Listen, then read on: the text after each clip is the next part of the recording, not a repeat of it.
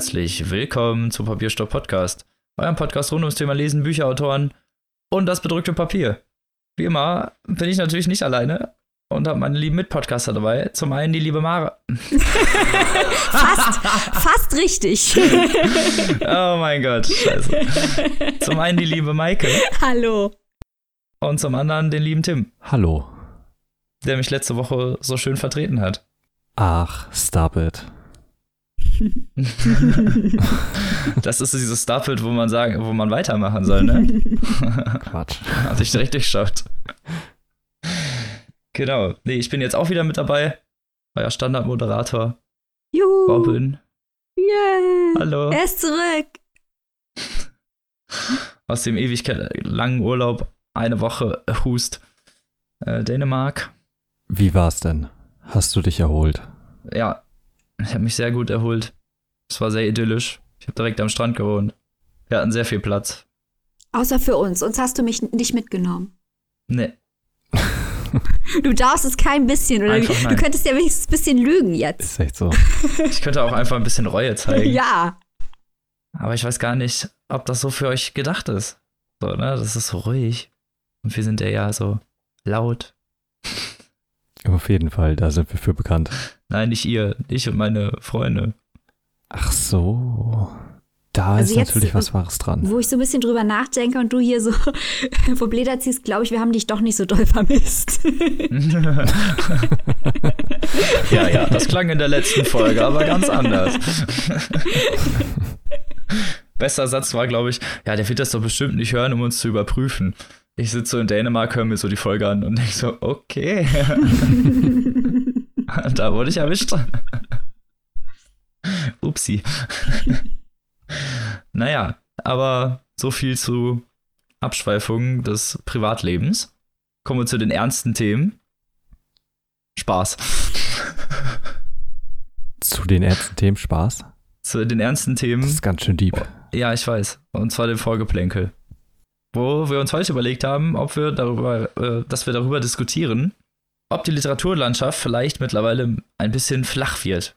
Ob sich diese ganzen poetischen, etwas, ja, auch äh, thematisierend, äh, emotional thematisierenden Romane weniger werden und ob die, ob die Landschaft flacher wird und ob das gut ist oder ob wir das auch so sehen und alle Aspekte, die damit zu tun haben. Willst du anfangen, Maike? Wie du magst. Also ich glaube nicht, dass grundsätzlich, dass man vorneweg zugängliche Bücher, also Bücher, die man leicht lesen kann, automatisch schlecht sind, keinen Tiefgang haben, äh, wertlos sind, äh, nur weil jeder sofort versteht, was gemeint ist. Das halte ich für eine Form von Dünkel, zu denken, dass Bücher so kompliziert geschrieben sein müssen oder tausend Seiten haben müssen oder sonst irgendwelche Hürden aufbauen müssen, sodass nicht jeder an dem Buch teilhaben kann, um dann als gut und wichtig erklärt zu werden.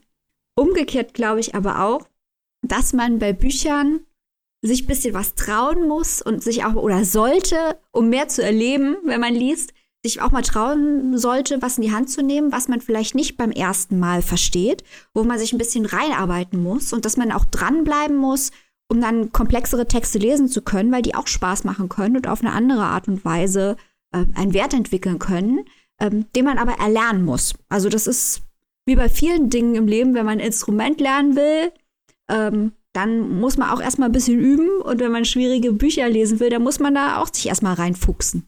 Ja, da kann ich dir nur zustimmen. Das ist ja bei vielen Sachen so. Ich meine, Geschmäcker auch, selbst wenn man Kaffee oder andere Getränke oder überhaupt irgendwas nimmt, woran man sich erstmal gewöhnen muss, um den Unterschied auch festzustellen. Sag's doch direkt, du denkst an Bier. Sag es doch direkt. Dass ich Bier meine, ja, ja, ich meine auch Bier. Man muss sich an viele Sachen erstmal gewöhnen, bevor man halt auf, auf den Geschmack kommt, in Anführungsstrichen. Und zugängliche Literatur ist ja eigentlich nur, ich will nicht sagen, eine Stufe zur, zur Weiterbildung, aber es ist doch, es ist doch ein Einstieg und selbst wenn man dann einfach auch nie über die, sagen wir mal, zugängliche Literatur hinauskommt, ist doch immer noch Literatur und jedem selbst überlassen, wie weit er sich denn dann auch bilden möchte oder wie weit er sich denn da auch thematisch einlassen möchte. Also ich finde auch, dass eine Spaltung zwischen in Anführungsstrichen hoher Literatur und Popliteratur oder Popkultur, wenn man so will, dass eine Spaltung eigentlich überflüssig ist, weil da etwas gespalten wird, was nicht gespalten gehört und das auch im Endeffekt kein weiterbringt. Ich war ja auch kürzlich vor einigen Monaten in Prag und ich war da auch in einer Ausstellung, in der Bilder von Andy Warhol hingen. Und das ist für mich sehr spannend gewesen, die mal auch live zu sehen, weil Andy Warhol halt in den 60er Jahren schon jemand war, der als postmoderner Künstler so die Grenzen zwischen Kunst, Popkultur, Werbung, Kommerz hat verwischen lassen. Und wenn man sich mal vor Augen hält, dass das schon fast 60 Jahre her ist und trotzdem noch eine Unterscheidung stattfindet, ist das schon echt heftig. Und ich finde, wenn man jetzt mal einen Blick auf die Bestsellerliste wirft, also ich habe gerade die Bestsellerliste von den Hardcovern von Spiegel Online offen, dann entwickelt sich schon ein sehr homogenes Bild. Auf Platz zwei ist derzeit das Institut von Stephen King. Und was ich schon echt beachtlich finde. Das ist auch gerade erst ganz neu. Ja, genau. Zumal es ist halt auch ein gutes Stephen King Buch. Und auf Platz 7 beispielsweise ist Kaffee und Zigaretten von Ferdinand von Schirach, auf Platz 9 die Zeuginnen von Margaret Atwood. Ich muss sagen, das sind jetzt so drei Titel in den Top 10, die echt ein homogenes Bild ergeben. Vor allem das Institut hat mich sehr gefreut. Das wird ja auch noch hier im Podcast stattfinden. Ja. Ganz bestimmt. Da freue ich mich auch schon sehr drauf. Deswegen verstehe ich beispielsweise auch nicht die Vorwürfe, den man den Literaturpreis macht, dass es so viel Unterhaltungsliteratur ist, weil das für mich eigentlich keine Kategorien sind, in die man Literatur und Kunst allgemein aufteilen sollte. Ja, dasselbe gilt ja auch für Filme oder andere ja, genau. mediale, visuelle, künstlerische Auswüchse. Dass es da halt einfach nicht gut ist, irgendwas wirklich abzuspalten voneinander oder beziehungsweise, sagen wir mal, herablassend in die andere Kategorie zu blicken, was ja gerne dann gemacht wird, vor allem von der, sagen wir mal, etwas höheren Literaturbranche. Vielleicht ist es auch einfach die falsche, die falsche Trennlinie, die da entwickelt wird, weil ich würde jetzt mal schon behaupten, dass es sowas wie schlechte Literatur gibt, dass es Unterhaltungsliteratur gibt, ja. die sich nur Klischees bedient, die auf Fifty Shades of Grey. Äh, habe ich jetzt habe ich jetzt nicht gelesen, aber alles, was ich darüber gehört habe, hat dazu geführt, dass ich es nicht gelesen habe. Also dieses billigster Klischees und und die irgendwie die niedrigsten Instinkte und den kleinsten gemeinsamen Nenner und ähm, die geschrieben ist auf auf Verkaufszahlen, so quasi das Dieter Bohlen Äquivalent, was der für die für die Musik ist, gibt es ja auch in der Literatur. Das verkauft sich vielleicht für, wie verrückt, aber es ist deswegen noch lange nicht gut. Also ich glaube schon, dass es legitim ist zu sagen, es gibt sowas wie schlechte Literatur. Ob man dann mit allen übereinstimmt, ist die nächste Frage. Aber ich glaube, sowas, es muss schon eine Grenze geben, wo man sagt, okay, das halte ich nicht mehr für gut. Die Frage ist nur, oder ich würde dem widersprechen, dass diese Grenze dadurch gezogen wird, dass man sagt, dass ein Text an sich leicht verständlich ist. Und ich finde, dass der Stephen King ein sehr, sehr gutes Beispiel ist, gerade das Institut. Ich will da jetzt noch nichts spoilern, aber im Institut geht es darum, dass ähm, eine stärkere Gruppe sich grausam verhält einer Schwächeren gegenüber. Und es sind wahnsinnig viele Anspielungen zur derzeitigen amerikanischen Politik drin. Also es ist keine Literatur, die nur da ist, um irgendwie die Leute zu erschrecken und abzulenken äh, und die purer Eskapismus ist, sondern da sind ganz viele Botschaften drin versteckt. Aber es ist eben so geschrieben, dass auch jeder es verstehen kann. Und das muss nicht unbedingt schlecht sein. Nee, im Gegenteil eigentlich. Das ist ja ein Talent. Ja. Seine Worte so einfach oder sagen wir mal simpel zu gestalten, dass es jeder verstehen kann und trotzdem gleichzeitig jeden mit in seine Geschichte hineinzureißen. Und das ist ja was, was Stephen King halt fast wie kein anderer kann. Mhm und weshalb der ja auch bis heute immer noch einer der Bestseller ist. Vor allem im ja, Horror stimmt. Genre. Das war bei Erhebungen ja auch ähnlich. Man kann das Buch ja auch lesen als eine Geschichte von einem Typen, der einfach immer leichter wird. Aber unter dieser Fassade ist ja noch viel mehr verpackt. Mhm. Mhm. Und ich finde, selbst wenn es das jetzt nicht wäre, du kannst ja im Prinzip alles in alles hineininterpretieren. Und ein kommerzielles Buch wird dadurch ja nicht schlechter als ein hochintellektuelles Buch. Es kommt eben darauf an, was du daraus machst. natürlich gibt es da auch trotzdem Unterschiede. Schlechte Literatur kann natürlich auch einfach nur schlecht sein. Miroloy ist da ja das perfekte Beispiel. Maike, du mochtest das Buch ja nicht so doll. Nichtsdestotrotz ist es ja keine schlechte Literatur. Es hat ja trotzdem Motive, Handlungen, Figuren, die ja nichtsdestotrotz sehr interessant und analysiert Ja, sind. das ist keine Schrottliteratur. Das hat mir aus verschiedenen äh, Punkten, ich würde jetzt niemals sagen, dass das pure Unterhaltungsliteratur ist oder dass da keine Ideen drin stecken. Ähm, das hat mir jetzt, ich, wir hatten ja letztes Mal ja drüber gesprochen, das hat mir aus verschiedenen Gründen nicht ausgereicht und nicht gefallen, aber ich würde da jetzt niemals zu sagen, das, ich würde es jetzt niemals abtun als äh, völligen Blödsinn oder so. Niemals. Also das ist nicht Fifty Shades of Grey, Miro Loy.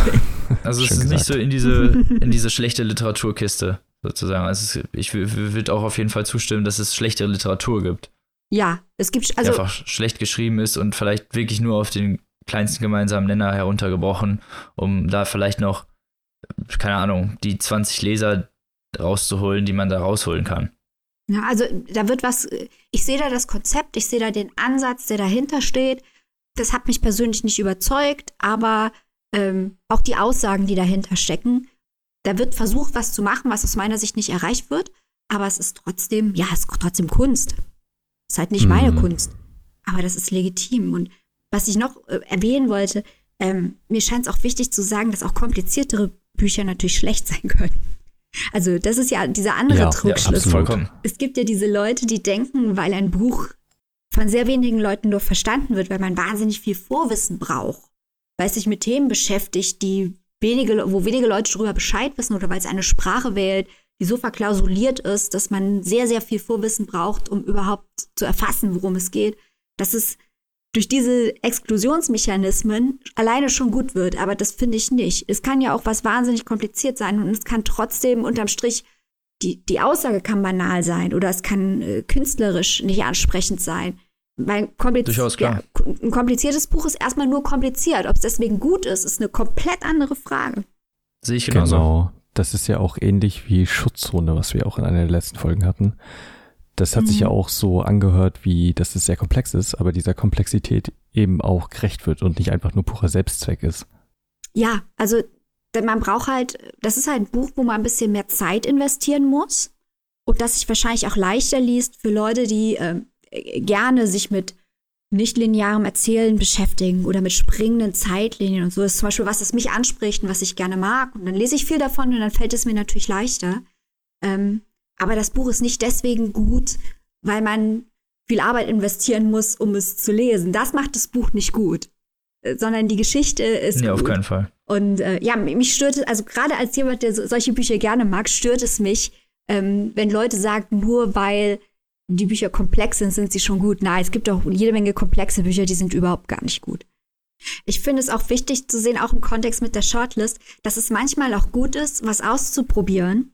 Und dann funktioniert es vielleicht nicht so ganz.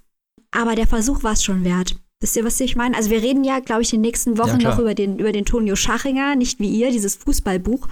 Ich finde, das Buch, unterm Strich funktioniert das Buch nicht. Das macht aber nichts, weil der Schachinger so viel interessante Sachen ausprobiert innerhalb dieses Textes, dass allein schon ihm zu folgen und ihm zu gucken, was er macht, völlig ausreichend ist. Auch wenn es am Ende vielleicht jetzt kein Buch ist, das man zuschlägt und denkt, wow, das ist rund, das ist perfekt. Nee, das Buch ist, macht jede Menge Fehler und man denkt häufiger mal, um Himmels Willen, was soll denn das jetzt? Aber es ist in jeder Sekunde, in der man es liest, ist es interessant und manchmal reicht das auch schon aus. Finde ich auch. Weil äh, auch wenig Experimente da teilweise gemacht werden. Genau, diese safe Literatur ist doch langweilig. Genau. Ich glaube, das ist das Einzige, was da, was man dieser, sagen wir mal, eher Trivialliteratur vielleicht vorwerfen kann, dass sie wenig experimentiert. Aber selbst das kann man eigentlich nicht so per se fassen, weil so stimmt das ja auch nicht, wenn man sich dann in dem Bereich mal umschaut. Ja. Ich glaube, was, was häufig störend ist, ähm, also es ist natürlich auch Sachen, wir drei, wenn wir mal ganz ehrlich sind, wir lesen das auch nicht. Ähm, aber Das wahr. das, das, was mir so gespiegelt wird und was man so sieht, ist, dass es sich halt auch häufig ähm, Klischees bedient und diese Klischees auch gerade über die Rolle der Frau, wie soll eine Frau sein, wie soll ein Mann sein, diese Klischees werden dann perpetuiert und ich glaube, das hat schon einen Effekt. Und das, finde ich, kann man den Büchern dann schon vorwerfen, wenn da irgendwelche Rollenstereotype bis zum geht nicht mehr wiederholt werden. Ja, und glorifiziert dann dabei auch noch. Ne? Genau, genau. Das ist das Problem ja oft. Mhm. Sehe ich auch so. Ja, aber um mal abschließend festzuhalten, wir finden jetzt nicht, dass die Literaturlandschaft zu sehr abflacht. Kann man das so festhalten? Oder? Ja, das finde ich auch. Ja. Vor allem, wenn man sich halt so Sachen wie die Spiegel-Bestsellerliste anguckt, wo dann eben doch ein sehr breites Bild stattfindet. Und das ein sehr guter Indikator ist, glaube ich, für das, was aktuell auch gelesen wird. In der Literaturwissenschaft, Fun Fact, gibt es diese Unterscheidung eigentlich so gar nicht mehr. Und es kann eigentlich immer alles gelesen werden. Und alles wird gleichwertig behandelt. Ja, also die Autoren müssen Eben. sich was trauen, ähm, wenn sie aus dem Gewohnten ausbrechen wollen. Aber die Leser müssen sich auch was trauen. Die müssen auch mal aus dem, was sie normalerweise lesen, ein bisschen ausbrechen, auch mal was, was vielleicht komplexer ist oder schwieriger zu lesen ist, ausprobieren, weil das hat auch seinen Wert und das ist auch interessant und in der Tendenz bleiben die Leute ja eher in ihrer Komfortzone und das ist vielleicht ein Fehler. Nicht damit man am Ende sagen kann, uh, ich habe so schwierige Bücher gelesen, sondern ganz einfach, weil man da was Neues erleben und erfahren kann. Das macht auch Spaß. Ein sehr guter Schlusssatz. Ja, finde ich auch. Und da wir gerade schon wieder vom Buchpreis geredet haben, können wir ja schon mal zum ersten Werk kommen, das ich vorstelle. Was nämlich auch für den Deutschen Buchpreis nominiert wurde, beziehungsweise auf der Longlist stand, jetzt nicht auf der Shortlist. Leider, muss man sagen. Und auch für den österreichischen Buchpreis nominiert ist. Und zwar Vater Unser von Angela Lena. Way. Wie bist du denn darauf gestoßen, Robin? Tatsächlich habe ich das Buch schon bestellt, bevor es auf der Longlist stand. Richtig underground und so. Ja, du hast sie noch gelesen, als sie noch in ganz kleinen Clubs gespielt hat. Das wäre jetzt ein bisschen übertrieben gesagt, aber behalten wir es einfach mal aufgrund des schönen Klangs. Äh, ich habe sie über Instagram kennengelernt, sozusagen. Also ich wusste natürlich, dass sie dieses Buch geschrieben hat. Und in meiner kleinen Bubble von den paar Leuten, denen ich auch wieder folge und mit denen ich immer irgendwelche Scherze hin und her mache, ist sie doch schnell aufgetaucht und hat mit, habe ich schon öfter gesagt, mit Abstand den lustigsten Kanal aller Zeiten, mit äh, inklusive lustiger Marzipan-Stories. Und deshalb wollte ich natürlich mal dieses Buch lesen, weil ich mir dachte, wer so lustig ist, der schreibt bestimmt auch lustige Bücher. Und um mal ein bisschen vorzugreifen, damit hatte ich nicht ganz unrecht.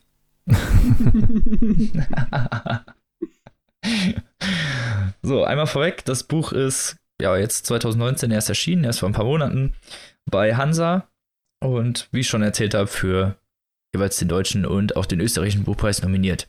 Und um mal ohne Umschweife direkt zur Geschichte zu kommen, es geht um Eva Gruber, die in das Wiener Spital OWS eingeliefert wird, um dort ihren Bruder zu treffen, namens Bernhard.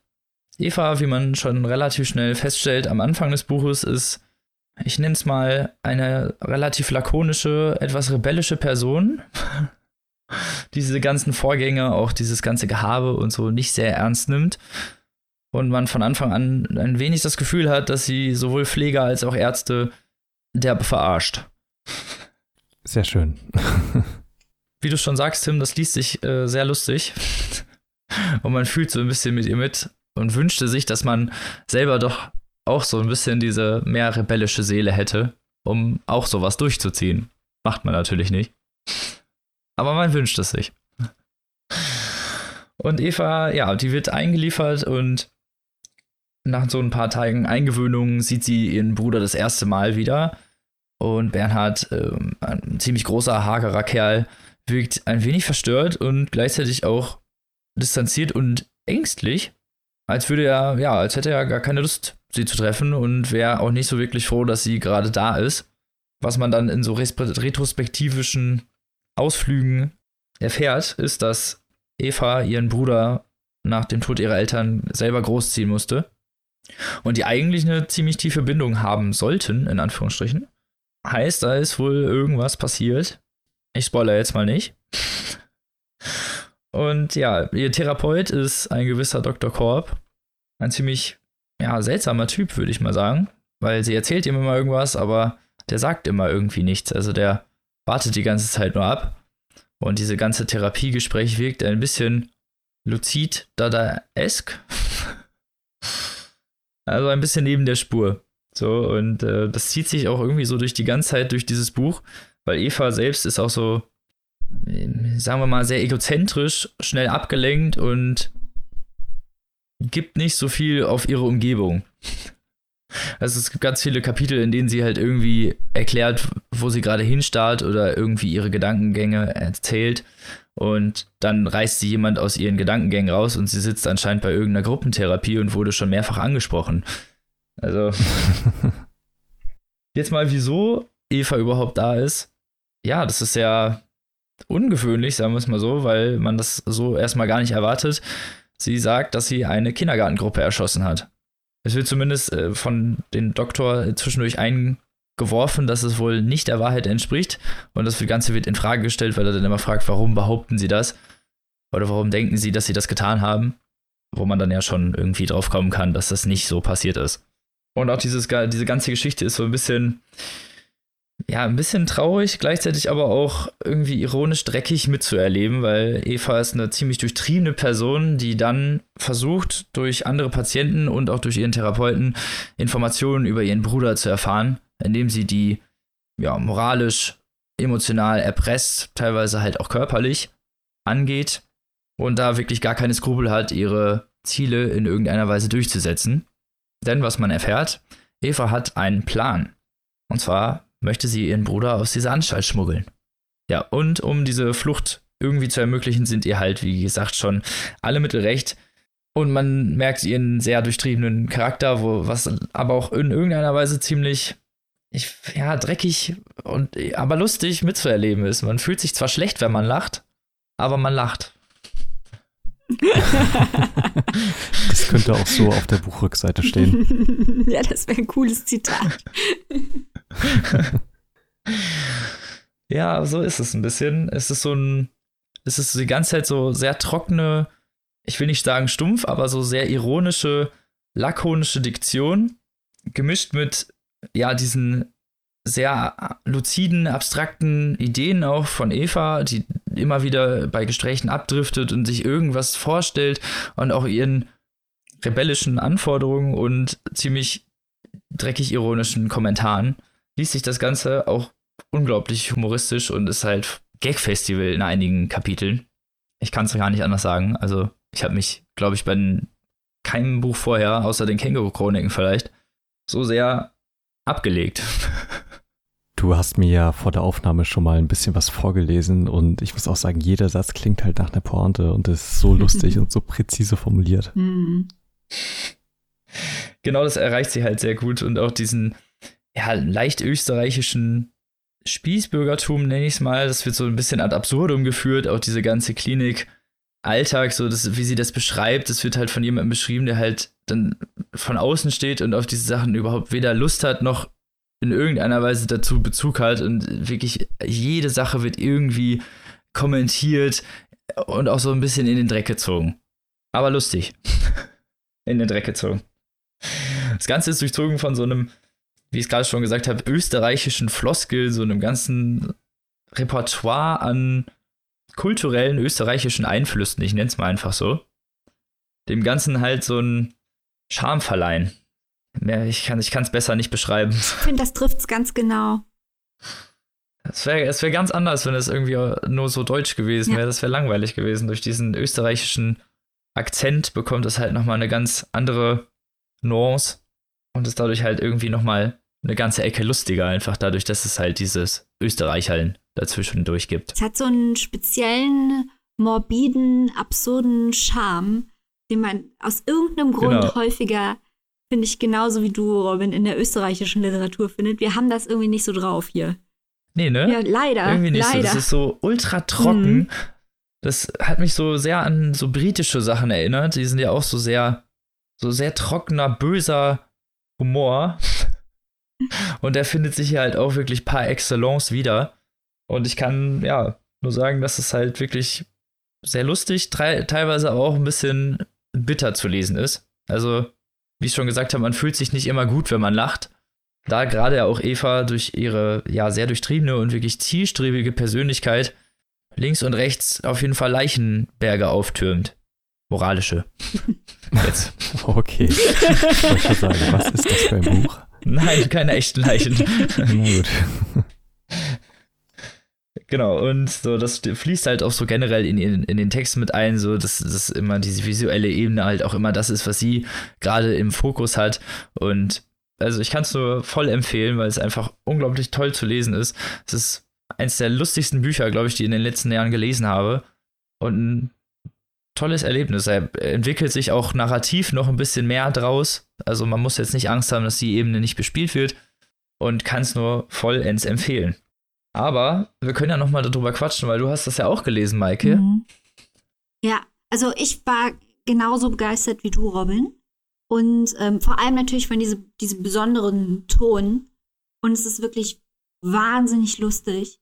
Aber das Besondere ist eben auch diese, diese Doppelbödigkeit, weil wie viele Romane, wo es um äh, Psychiatrie geht, also Stichwort einer Flug übers Kuckucksnest, wird da ja immer die Frage gestellt, sind die Patienten die Verrückten oder reagieren die eigentlich normal und die Welt um sie rum ist komplett verrückt geworden? Das haben wir hier auch so ein bisschen. Also es ist sehr, sehr lange unklar, genau. ob Eva, die alle nur veräppelt und eigentlich normal ist, aber je länger das Buch geht, so kommt es auch was sehr, sehr Beklemmendes, weil immer klarer wird, dass sowohl Eva als auch ihr Bruder Bernhard sehr wohl ein psychiatrisches Problem haben und Eva reagiert halt durch dieses Trauma aggressiv und Bernhard, der leidet eher still. Dadurch entsteht auch zwischen den beiden noch ein Konflikt. Ähm, und das finde ich halt interessant, weil es, es ist tragikomisch. Es ist zum, zum Schreien lustig. Genau. Und es ist an anderer Stelle, es ist wahnsinnig traurig, weil Eva mit ihren abstrusen Aktionen auch einen Schmerz ausdrückt. Und das fand ich wirklich schlau das und stimmt. gut gelöst. Das wird durch die Seiten sehr gut porträtiert, finde ich auch. Und auch gerade diese Gespräche mit ihrem Therapeuten, ja. die ja immer luzider und etwas ja, abgedrehter werden, wo man dann doch merkt, dass die Psychiatrie vielleicht doch ein ganz guter Ort für sie ist und äh, man am Anfang denkt, dass sie die eigentlich nur alle verarscht, wie du schon gesagt hast. Ja, und äh, was ich auch spannend, was ich auch spannend fand, war, die versucht ja nicht nur den Psychiater zu belügen. Wir sind ja quasi die ganze Zeit als Leser nicht schlauer als der Psychiater. Wir haben nämlich keinen größeren Informationsstand. Das heißt, über eine wahnsinnig lange Zeit fragt man sich auch als Leser, ja, was ist denn nun wirklich passiert? Ja, was ist denn nun wirklich wahr? Und das, das fand stimmt. ich auch spannend. Ich fand es auch sehr interessant, dass das Buch im Präsens geschrieben mhm. ist. Das sehr, sehr ungewöhnlich ist. Stimmt. Und dadurch nochmal diese, ja, ich will mal sagen, durch die Augenperspektive First-Hand-Experience entsteht, mhm. die man da so bekommt, so die Being John Malkovich, so nach dem Motto. Ja, man, das hat, hat halt eine große Rasanz und äh, die Geschichte für mich wurde die hauptsächlich nach vorne getrieben. Nicht, weil ich wissen wollte, was als nächstes passiert, das wollte ich auch wissen, aber hauptsächlich wollte ich wissen, was hier eigentlich wirklich vor sich geht. Weil ich genauso wie der, wie der. Psychiater genau. Korb mich gefragt habe, was ist denn hier eigentlich Phase? Genau das.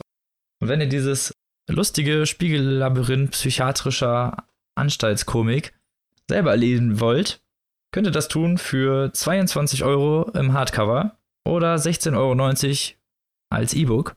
Da kriegt ihr nämlich auf 282 Seiten eine wirklich tolle Geschichte und ein super Buch präsentiert, auch wenn es leider nicht auf die Shortlist geschafft hat, was ich äh, sehr schade finde. Ich auch. Aber nur das am Rande. auf uns hört ja keiner.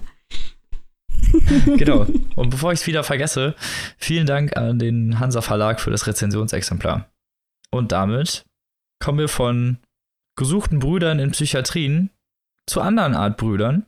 Und zwar mit deinem Buch, Maike. Ist das eine okay Überleitung? Ja, wir bleiben auch beim Hansa Verlag okay. und auf der Shortlist, äh, beziehungsweise auch beim Deutschen Buchpreis jetzt auf der Shortlist, so rum. Und zwar äh, geht es hier um das Buch Brüder, wie Robin gerade schon sagte, von äh, Jaggy Tome. In diesem Buch, Überraschung, geht es um Brüder, zwei Halbbrüder, die ähm, beide in der DDR aufwachsen äh, und sich nicht kennen. Wie gesagt, es sind Halbbrüder und die auch beide ohne ihren senegalesischen Vater aufwachsen. Es geht also in dem Buch eigentlich darum, inwiefern zwei Menschen mit recht vergleichbarer Ausgangslage sich komplett unterschiedlich entwickeln können und von welchen Faktoren das abhängig ist. Also zum Beispiel die Familie, in der sie aufwachsen, Zufälle, äh, die persönliche Disposition, ähm, Entscheidungen, die getroffen werden, wie minimalste Entscheidungen das ganze Leben verändern können. Und das ist natürlich wahnsinnig interessant, weil man fragt sich immer, was macht den menschlichen Charakter aus? Äh, und Jackie Tome untersucht es eben an den beiden Brüdern. So, falls einige von euch äh, Paul Austers 4321 gelesen haben sollten, es ist äh, diesem Buch nicht ganz unähnlich. Also Paul Auster hat quasi die gleiche Person genommen und hat die viermal leben lassen und unterschiedlichen Einflüssen ausgesetzt. Und Jackie Tomei macht was ganz ähnliches. Der erste Bruder, den wir kennenlernen, ist Mick. Der ist der Sohn einer sehr unabhängigen und lebensfrohen Frau, Monika. Und Mick entwickelt sich zu einem Bon Vivant, zu einem Ladiesman. Der macht Party ohne Ende in den 90ern, wird Miteigentümer von einem Club, ähm, hat mit Drogen, Alkohol, Frauen zu tun, hat auch länger dann eine Freundin ich möchte jetzt nicht zu viele Details über das weitere Leben von Mickey raushauen, weil dieser Teil der Geschichte wird wirklich durch Action nach vorn getrieben. Deswegen möchte ich davon jetzt nicht so viel wegnehmen, möchte aber sagen, dass einige schlechte Entscheidungen, die er trifft aus der eigenen Rücksichtslosigkeit und Unbedarftheit heraus, äh, ihn irgendwann einholen, sodass er gezwungen wird, sein Leben komplett zu ändern. Das ist also der erste Bruder Mick. Kommen wir zum zweiten Bruder, das ist Gabriel. Der verliert seine Mutter sehr früh, wächst dann bei seinem Großvater auf, der ein Mann von, äh, sehr frei erziehender Mann von großen Prinzipien ist. Und auch Gabriel versucht, sein Leben möglichst gut zu leben und alles richtig zu machen. Also er ist nicht so unbeschwert wie Mick, sondern er überlegt eher, welche Entscheidungen muss ich treffen, um hier moralisch auf der richtigen Seite zu stehen, um alles auch richtig zu machen. Er wird dann ein berühmter Architekt in London aber äh, ja, dieser Drang, alles korrekt zu machen und erfolgreich zu sein und allem gerecht zu werden, darunter bricht er irgendwann zusammen. Und auch er kommt dann an einen Wendepunkt in seinem Leben. Das ist ja dann bei beiden ähnlich. Genau, ne? genau. Also man sieht ähnliche Ausgangslage, beide kommen auch an einen Wendepunkt. Aber was Jackie Tomei hier nicht macht, was ich erwartet hätte, was sie aber nicht macht, ist, Sie alterniert nicht zwischen den Geschichten, also sie springt nicht zwischen Mick und Gabriel hin und her, sondern ganz konsequent und auch hier ähnlich wie Paul Auster, die teilt das Buch einfach in der Mitte. Die komplette erste Hälfte. Ah, okay. Ja, also das, das ist wirklich, hat eine gewisse Radikalität. Ähm, die ganze erste Hälfte ist nur Mick und wird in der äh, dritten Person linear erzählt. Das ist ganz interessant, war für mich aber eher der schwächere Part. Da sind ein paar Plotholes drin und ein paar Längen, das war trotzdem ganz interessant. Viel besser aus meiner Sicht ist der zweite Part, Gabriel, denn der fängt eigentlich mit dem Wendepunkt an und erzählt die Geschichte in Flashbacks und lässt auch Gabriel selbst und seine Frau Fleur erzählen aus der Ich-Perspektive und springt immer zwischen Gabriel und Fleur, sodass dann auch die, hm, okay. die, die, Viewpoints, also die, die Sichtweisen nicht immer ganz konkurrent sind. Und das ist halt viel schneller, viel interessanter und ganz am Ende werden dann die beiden Storylines zusammengeführt in einem sehr, sehr, sehr bewegenden, wunderschönen Epilog, der kein bisschen kitschig ist und wirklich eigentlich der beste Teil des ganzen Buches ist. Sehr gut gemacht. Was ist jetzt neben dem, was ich erzählt habe, das, was dieses Buch auszeichnet? Ich habe erwähnt, der abwesende Vater von Mick und Gabriel kommt aus dem Senegal. Das heißt, sie haben beide dunkle Hautfarbe und das spielt natürlich in ihrem Leben eine große Rolle, weil klar, das wird ihnen vom Umfeld gespiegelt. Sie werden Rassismus ausgesetzt. Sie müssen im Rahmen ihrer Identitätsfindung sich damit auseinandersetzen, aber auch mit ihrer Klasse. Aber auch mit, dem, mit der Tatsache, dass sie aus der DDR kommen und irgendwann die Mauer fällt und ja, die Unterschiede, die dann zutage treten und die es zu überwinden gilt. Auch die Frauen kommen zu Wort. Also es geht auch um Geschlechterunterschiede. Äh, all diese Dinge, die diskutiert werden unter dem großen Schlagwort Intersektionalität ähm, und die Machtfrage, das wird alles in dem Buch verhandelt. Aber das macht Jackie Tome nicht so, dass sie quasi diese riesengroßen Themen aufhängt und sagt, ich diskutiere jetzt hier über, über Ethnizitäten, ich diskutiere jetzt hier über die Klassenfrage, sondern das fließt ganz natürlich in dieses Leben ein, weil natürlich Themen wie die Hautfarbe und das Geschlecht Fakten sind, die das Leben dieser Brüder einfach beeinflussen. Die sind einfach da und sind deswegen auch ähm, wichtig. Das finde ich bemerkenswert, weil sie das mit einer großen Ruhe und Selbstverständlichkeit erzählt und man das mit anderen Büchern vergleichen kann. Wir haben letzte Woche über die Booker Longlist geredet, beziehungsweise auch die Shortlist. Da ist jetzt ein Buch drauf, mhm. das heißt Girl, Woman, Other. Und da habe ich das Gefühl, das ist ein feministisches Buch, dass feministische Themen verhandelt werden sollen und dass alle Figuren, die auftreten, eigentlich nur da sind, um feministische Themen zu repräsentieren. Also sozusagen das Buch wird oder der Roman wird dann eigentlich eher als Zweck benutzt, um dann sachliche Informationen zu vermitteln. Ganz genau das meine ich.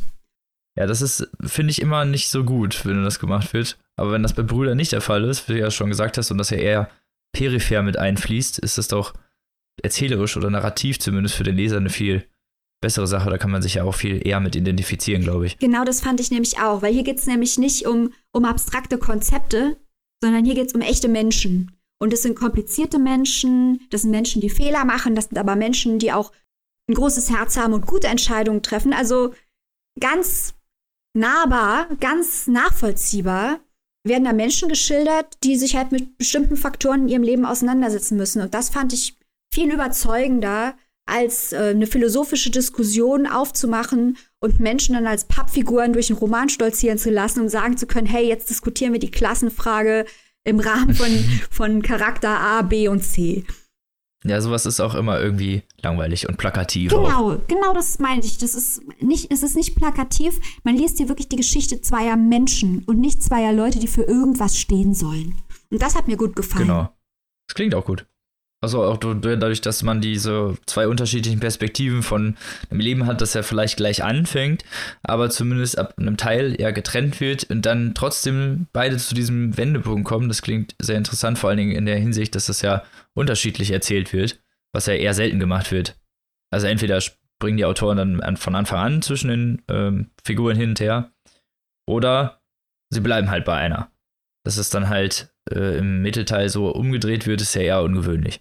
Das fand ich auch. Bei dem Buch wird natürlich vorgeworfen. Aber interessant. Ja, ja. Und dem Buch wird natürlich vorgeworfen und da klingt man langsam schon wie eine tibetische Gebetsmühle, aber das ist ja offenbar hier der große Vorwurf, der bei der Shortlist bei so gut wie allem im Raum steht, dass es zu, zu leicht zu lesen ist, dass es, ähm, ja, dass es zu unterkomplex ist. Äh, finde ich nicht. Ich finde, das Buch entwickelt seine Radikalität genau dadurch, dass es nämlich sagt, das ist eigentlich zwei Bücher, die am Ende zusammengeführt werden und die auch andere narrative Entscheidungen treffen, um quasi die Figuren komplett für sich stehen zu lassen. Fand ich gut. Ja, super. Klingt nach einem interessanten Buch. Wie lang ist es denn? Also das Buch, ist, das Buch ist recht lang, 416 Seiten, und ich muss auch ehrlich zugeben, dass man es in der ersten Hälfte merkt. Also das hat in der ersten Hälfte hat es schon seine Längen. Haltet durch bis zur zweiten Hälfte, da hat es gar keine Längen mehr. Und wie gesagt, der Epilog ist makellos. Das Ganze ist bei Hansa Berlin erschienen für 23 Euro. Ja, supi. Das ist ja für ein gebundenes Buch ja Normalpreis. Aber würde sich ja anbieten, vor allen Dingen, weil es jetzt ja auch gerade auf der Shortlist gelandet ist. Und ich würde mal behaupten, auch einer der Kandidaten, die wohl vielleicht auf dem Treppchen stehen könnten oder beziehungsweise den ersten Platz abräumen. Also nach der bisherigen Entscheidungspolitik der Jury glaube ich, dass das Buch gar keine schlechten Karten hat. Auch wenn ich immer noch natürlich für Sascha Stanicic ja den Cheerleader spiele. Ja, da finde ich auch voll okay. Ich glaube, ich würde es mir wünschen auch, dass es vielleicht eher oben steht. Obwohl man das ja jetzt auch nicht so nicht sagen kann, ne? Wir sind für beide. Äh, ich, nee, ich bin für Herkunft. Aber trotzdem, okay, wenn, wenn Brüder gewinnen. Ich habe keins der beiden gelesen und darf überhaupt gar keinen, äh, habe gar keine Entscheidungsmöglichkeiten hier. Das wäre ja reputationsmäßig gar nicht super. Also ich werde, wer für Herkunft, gerade auch weil äh, der Autor jetzt zum dritten Mal nominiert ist und es wirklich langsam mal verdient hätte. Aber wenn Brüder gewinnt, weine ich auch nicht. Das ist auch, wäre für mich auch völlig in Ordnung. Wir werden sehen, wir genau. werden sehen. Und damit kommen wir zum letzten Buch, was der liebe Tim vorstellt. Ja, mein Buch ist auch ein sehr aktuelles. Es ist auch dieses Jahr erst erschienen. Und das ist quasi der perfekte Anschluss zur vorletzten Folge, nämlich das zweite Buch von Svenja Gräfen, Freiraum. Und das hat relativ hohe Wellen geschlagen. Also es hat zumindest sehr gute Kritiken bekommen. Es gibt auch eine sehr gute Folge vom Stories Podcast, wo sie zu Gast war und eine Lesung gehalten hat mit dem Buch, die ich auch sehr empfehlen kann. Das Buch ist aus vielen Gründen sehr interessant, aber ich komme erstmal kurz zur Handlung. Und zwar ist es dieses Mal etwas geöffneter. Es gibt mehr Personen als noch im Vorgänger. Und es geht dieses Mal um Vela, eine junge Frau, die mit ihrer Freundin Marin zusammen wohnt, in einer glücklichen Beziehung und sie haben einen Kinderwunsch und scheint eigentlich alles ziemlich idyllisch zu sein. Und sie kriegen dann das Angebot von Marins Schwester, mit in ein Wohnhausprojekt zu ziehen, das von einem ihrer Freunde gemacht wird. Sie lebt da nämlich, also die Schwester von Maren, mit ungefähr fünf anderen Leuten zusammen in einem Haus. Das Haus gehört Theo, das ist der quasi Dritte im Bunde, der neben Wähler und Maren eine sehr wichtige Figur in diesem Buch ist. Und der hat das Haus geerbt und hat sich dann entschieden, das halt so zur Verfügung zu stellen. Die haben es renoviert mit mehreren Freunden und er ist jetzt quasi dabei, immer mehr Leute ranzuholen und die Leute leben in einer Gemeinschaft, sie kochen zusammen, sie essen zusammen, sie leben zusammen und ähm, gehen parallel dazu aber auch immer noch ihrer Arbeit nach. Das liegt irgendwo außerhalb von der Großstadt, höchstwahrscheinlich Berlin, das wird aber nie erwähnt. Ja, so fängt man quasi an, dieses Haus kennenzulernen, zusammen mit Wähla und Marin. Wähla ist eine sehr zurückgehaltene Person, die ähm, sehr karrierebestrebt ist. Sie will Journalistin werden, aber schafft es irgendwie nicht so richtig, ein Volontariat zu kriegen und ist dann froh, irgendwie ein Praktikum bei irgendeiner Zeitung zu bekommen, macht da aber im Endeffekt irgendwie nur Social Media Kram und kommentiert irgendwelche Kommentare, die sie dann nachts liest und äh, da versucht auf Etikett zu achten und so. Was natürlich jetzt nicht unbedingt der Traumberuf ist, den man haben will. Ah, Wie ah. Und äh, Maren hingegen ist sehr extrovertiert, sehr kommunikativ und ähm, ist gelernte Tänzerin und wollte es auch studieren, hat dann aber Unfälle gehabt und kann deswegen das nicht mehr so zumindest in dem Umfang beruflich machen. Ist jetzt äh, Lehrerin und Tanzen ist trotzdem noch ihre Leidenschaft und bei ihr wirkt dann alles immer so sehr leicht, was Wähler dann wiederum sehr schwer fällt. Und äh, sie sind so ein bisschen ein gegenseitiges Paar, das sich aber vielleicht auch dadurch trotzdem anzieht. Und ein wichtiger Punkt wirklich in diesem Buch ist dieser Kinderwunsch. Der steht nämlich von Anfang an fest. Äh, also man lernt schon zu Beginn, dass sie äh, kind, ein Kind haben wollen, dass sie lange darauf gespart haben, sich künstlich befruchten zu lassen und äh, sich hinreichend über alle Möglichkeiten informiert haben und da auf dem besten Stand sind und auch sehr gewillt sind, das äh, ja vonstatten gehen zu lassen. Es kommt dann aber irgendwie, dass Vela langsam unwohl wird in der Situation, in der sie gerade ist, also mit allem, wie sie gerade wohnt und vor allem was Theo angeht, dem ja dieses Haus gehört. Sie hatte irgendwie bei ihm so ein ein merkwürdiges Gefühl. Es gerät langsam, aber sicher alles ins Schwanken. Das Buch wird so erzählt, also ein bisschen ähnlich, wie es bei Das Rauschen in unseren Köpfen war. Es gibt ab und zu Rückblenden, aber wirklich im Vergleich zu Das Rauschen in unseren Köpfen sehr, sehr wenig. Und die sind quasi so gesetzt, dass man nur so das Nötigste an Hintergrundinformationen erfährt, beispielsweise wie sich die beiden kennengelernt haben und wie die beiden denn auch auf dieses Haus gestoßen sind, äh, in das sie dann einziehen, in welcher Situation sie sich befunden haben, um diesen Schritt überhaupt zu gehen, weil Wähler, wie man sich denken kann, ja sehr skeptisch dem gegenübersteht. Auf der anderen Seite hat dann aber sehr viel dafür gesprochen, beispielsweise, dass sie, es gibt keine plötzliche Mieterhöhung, die, mit der sie vorher zu kämpfen hatten und es ist keine ranzige Bude, wo sie sich irgendwie für, weiß ich nicht, 20 Quadratmeter, die sie sich gerade so leisten können, das Haus im Gegensatz dazu ist natürlich ländlich gelegen und eine kleine eingeschworene Gemeinschaft, wo sich jeder kennt, was ja auch durchaus seine Vorteile haben kann. Und es bietet eben doch sehr viele attraktive Möglichkeiten, die Wähler denn auch dazu, dass sie sich dazu umstimmen lässt und äh, dem Plan dann doch einwilligt, sodass sie dann letztendlich in dieses Haus ziehen.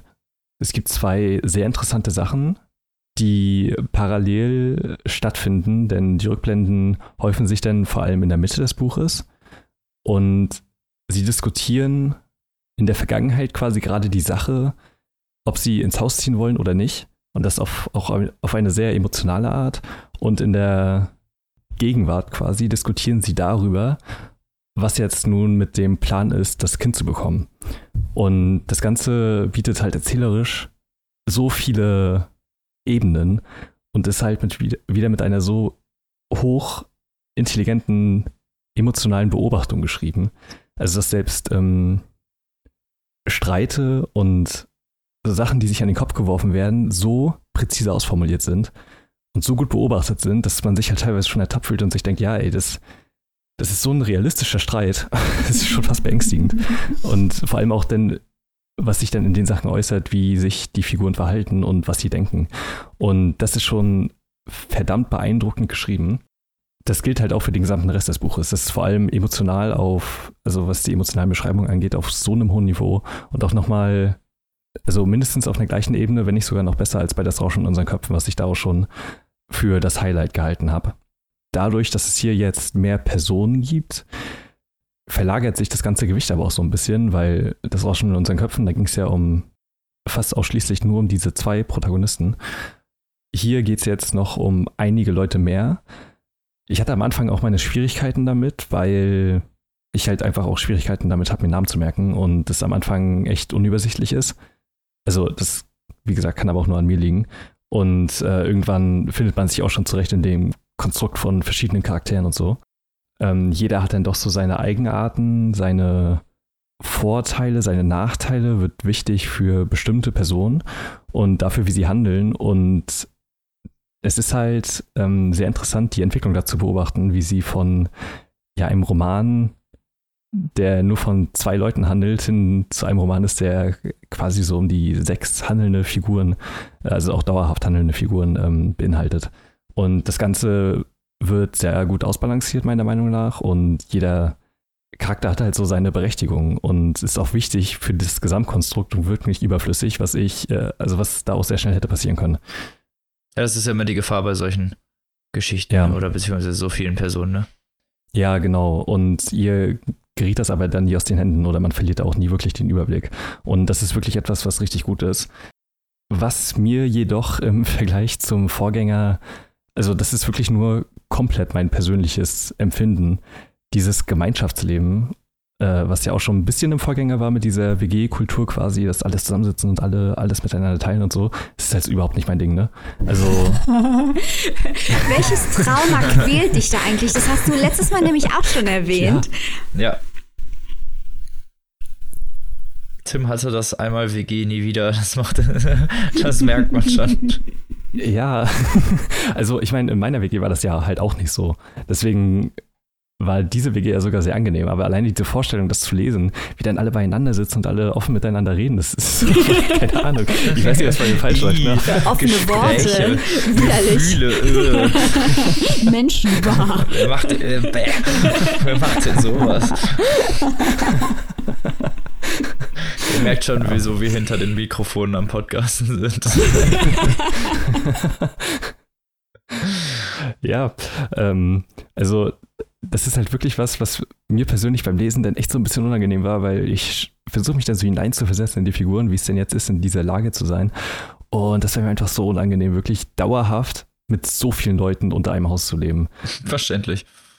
Genau, also das, das ist halt was, was ich dem Buch halt auch nicht wirklich ankreiden kann oder so, weil, wie gesagt, das ist wirklich nur mein persönliches Empfinden. Darüber hinaus, auch hier wieder, wie bei Das Rauschen in unseren Köpfen, findet das Buch ein, eine grandiose Richtung, vor allem im letzten Drittel, wo ich mir schon zwischendurch gedacht habe, es, es zieht sich jetzt nicht unbedingt, das Buch ist auch nicht wirklich so lang, aber ähm, da kann schon mal ein bisschen Schwung reinkommen oder so wieder. Aber zum Ende hin zahlt sich das alles aus. Das ganze Vorwissen um ja eigentlich fast jeden dieser Charaktere ist wirklich wichtig, um das Finale so wirken zu lassen. Und das Buch findet wirklich so einen grandiosen Abschluss und ist halt so angenehm klischeebefreit und realistisch, schockierend, traurig, aber auch irgendwie rührend gleichzeitig. Wie man diese Geschichte echt so zu Ende bringen kann, hätte ich absolut nicht erwartet. Es wird sehr konsequent durcherzählt. Es ist halt auch absolut kein Happy End. Was ich darüber hinaus noch wirklich erwähnenswert finde, ist mit was für einer Selbstverständlichkeit Sachen eingebaut werden. Sowas wie, dass es um ein homosexuelles Paar geht und es sind auch nicht die einzigen Homosexuellen in dieser Geschichte. Oder dass beispielsweise auch nie Fleisch eingekauft wird. Also es wird in einer Szene Fleisch gegessen, aber die Charaktere gehen auch sehr viel einkaufen und es wird immer erwähnt, was sie einkaufen und auch was sie kochen. Und es ist nie irgendetwas mit Fleisch. Und das wird einfach so hingestellt und es ist einfach so für diese Leute. Und das war halt sehr angenehm, wie progressiv und im besten Sinne des Wortes politisch korrekt ist. Ich muss da direkt an Nepomuk denken und sein Zitat politisch korrekt heißt für mich ganz normal. So ist es halt auch. Es schließt keinen aus und es findet unglaublich gut die richtigen Worte für ja, Selbstverständlichkeit, ohne dass es aufdringlich oder auffällig wirkt. Ich finde darüber hinaus alleine die Tatsache, dass es hier um ein alternatives Wohnkonzept geht, um alternative Lebensweisen, die hier eben nicht negativ oder mit irgendwas behaftet dargestellt werden, sondern tatsächlich neutral eben durch den Blick von Wähler, durch die man ja auch die ganze Geschichte erfährt, die dem Ganzen zwar skeptisch gegenübersteht, aber die Vorteile ja nicht von der Hand zu weisen sind. Und dass hier ein ja alternativer Lebensstil und alternative Wohnkonzepte vorgestellt werden und einfach so selbstverständlich in die Handlung mit eingebaut werden. Ich finde, das ist wirklich ein Alleinstellungsmerkmal und in dem Sinne auch noch wirklich weiter gedacht und wohl überlegt im Vergleich zu das Rauschen in unseren Köpfen, das natürlich im Fokus die Liebesgeschichte hatte, hier aber eben noch viel, viel mehr abgeht, so insgesamt. Und ja, ich kann das Buch wirklich nur sehr empfehlen. Ich verstehe auf jeden Fall, warum das so gut aufgenommen wurde und glaube, dass Svenja Gräfen noch eine ziemlich große Karriere bevorsteht und bin sehr gespannt auf ihre kommenden Bücher. Ich finde es find das so spannend, wie du jetzt in beiden Fällen erklärt hast und umschrieben hast, wie Svenja Gräfen menschliche Beziehungen beschreibt, weil das scheint ja, ja. das eigentliche Highlight aller Bücher zu sein, abseits der genau. Handlung, wie sie beschreibt, wie die Menschen zueinander stehen, miteinander umgehen. Ja, das ist wirklich hochspannend. Scheint ja auch sehr realistisch zu sein, wie, also im Gegensatz zu den anderen Sachen, wenn du sagst, dass man fühlen kann, wie diese Konflikte einen auch selbst beeinflussen. Das ist ja dann wirklich, ich will nicht sagen hyperrealistisch, aber dann doch so einfühlsam geschrieben sein muss, dass es ja dann doch den, äh, die Realität in der Art sehr gut abbildet. Genau. Also vor allem diese Beziehungen sind auch hier wieder eigentlich so der, der Hauptteil des Buches. Also vor allem halt eben die Beziehung zwischen Wähler und Maren, die ja im Vordergrund steht, logischerweise. Und echt, also wie sie ihre Konflikte miteinander austragen und wie sich da so ein Streit entwickeln kann und auch wie der, wie ein Streit enden kann. Das ist alles echt so gut geschrieben und ich habe das Gefühl, von den Figuren aus halt so gut reflektiert. Also jedes Verhalten macht Sinn, jeder Satz, der gesagt wird, macht Sinn. Und es ist eben nicht so, dass sich am Ende unbedingt versöhnt wird, sondern man sich auch mal kurz hassen kann oder aufeinander sauer sein kann. Und das ist halt wirklich etwas, wofür sich sehr wenig Zeit genommen wird, habe ich das Gefühl, vor allem in so Beziehungsbüchern, dass entweder immer alles ganz schlimm sein muss oder alles sofort wieder gut sein muss. Stimmt. Und hier ist es eben nicht so. Es hat alles, also jedes Handeln hat seine Konsequenzen und das macht es halt so unglaublich spannend und auf eine Art und Weise dann halt auch eben unberechenbar, weil du nicht weißt, ob das jetzt wirklich gut für die Charaktere ausgeht oder eben nicht. Ja, klingt sehr interessant. Ja, für wie viel können wir es denn erwerben? Es gibt es gebunden für 20 Euro. Ich glaube, da kommt bestimmt auch bald irgendwann ein Taschenbuch raus.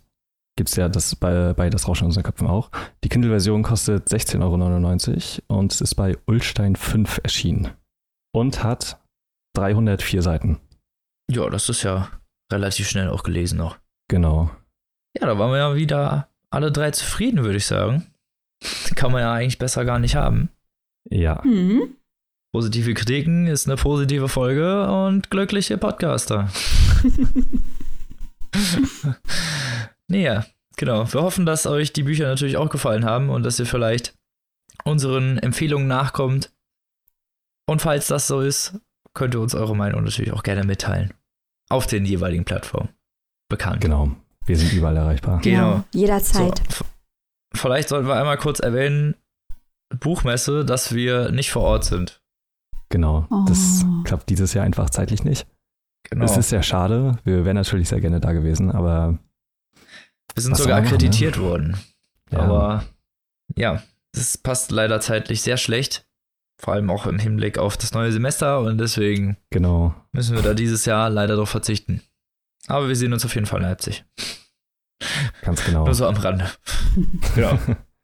So, das letzte unwichtige Thema, falls euch die Folge gefallen hat, würden wir uns freuen, wenn ihr irgendwo gefällt mir drückt oder einen Kommentar da lasst oder irgendeine Bewertung oder. Ähm, Uns auf der Straße Ahnung, umarmt. Eure Fre euren Freunden heimlich. Umarmen ist natürlich auch sehr schön, ja. ja, ja also außer Tim, der mag ja keine Menschen.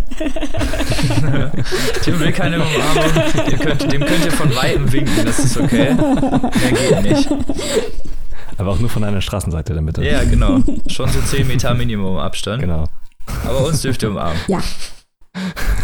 Wir, wir leben auch von Liebe, es reicht.